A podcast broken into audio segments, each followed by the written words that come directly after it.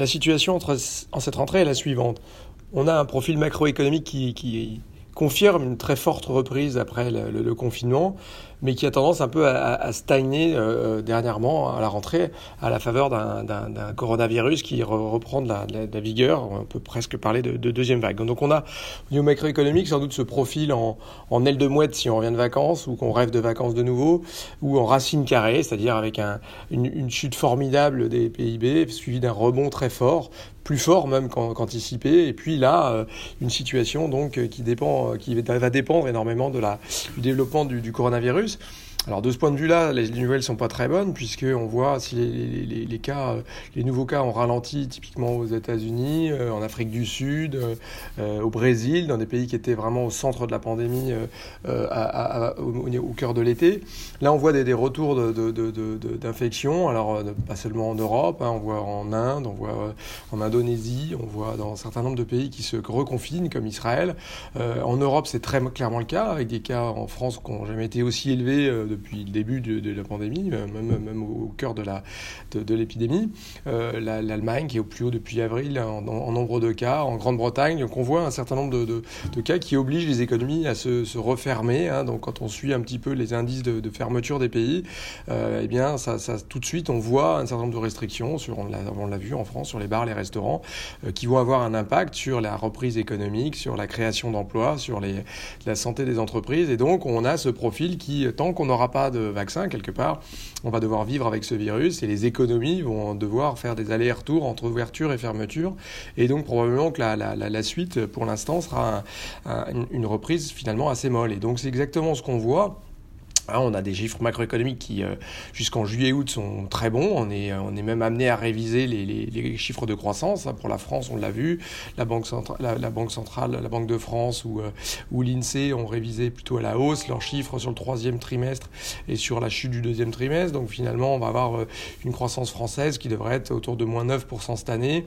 Un rebond qui pourrait être plus de 6% à la faveur là aussi du, plan de relance hein, qui va permettre de compenser c'est un petit peu plus la perte. Il faut toujours garder en tête que fin 2020, euh, on sera largement en dessous les niveaux de 2019, hein, sans doute euh, pas loin de 4 points de PIB.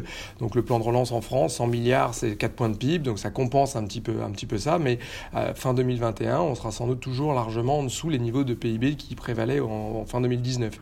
ce qui est intéressant, c'est de voir la dynamique de, ces plans de relance. Est-ce qu'ils vont rapidement être déboursés et qui vont permettre un peu de, de compenser l'effet sur la croissance potentielle, parce que c'est ça qui compte.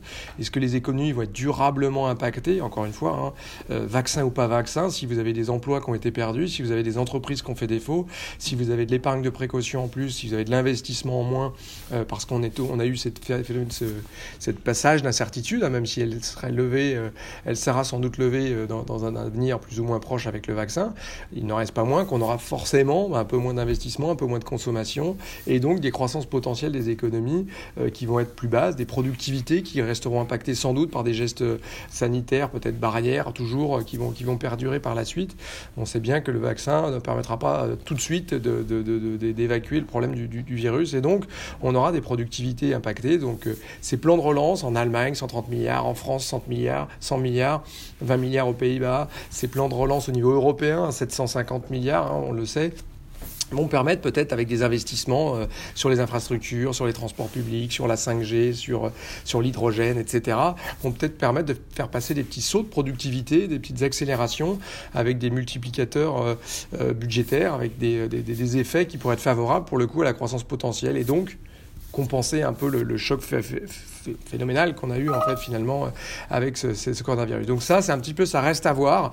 Euh, on voit que les banques centrales sont très très toujours euh, accommodantes. On a vu la Fed cette semaine nous répéter qu'elle resterait accommodante et, que dans les faits, elle ne remontera pas ses taux jusqu'à ce que l'économie, je cite, ait largement entamé sa reprise. Donc on devient tous un peu des Japonais avec des taux qui vont rester bas, des taux réels qui vont rester négatifs sans doute pour des années encore, et donc des conditions favorables à la reprise, à l'investissement, aussi peut-être à, à, des, fusions-acquisitions et peut-être à des bulles, à des bulles financières ici ou là, puisque c'est plutôt un, contexte toujours favorable aux actions et aux actifs risqués par la suite.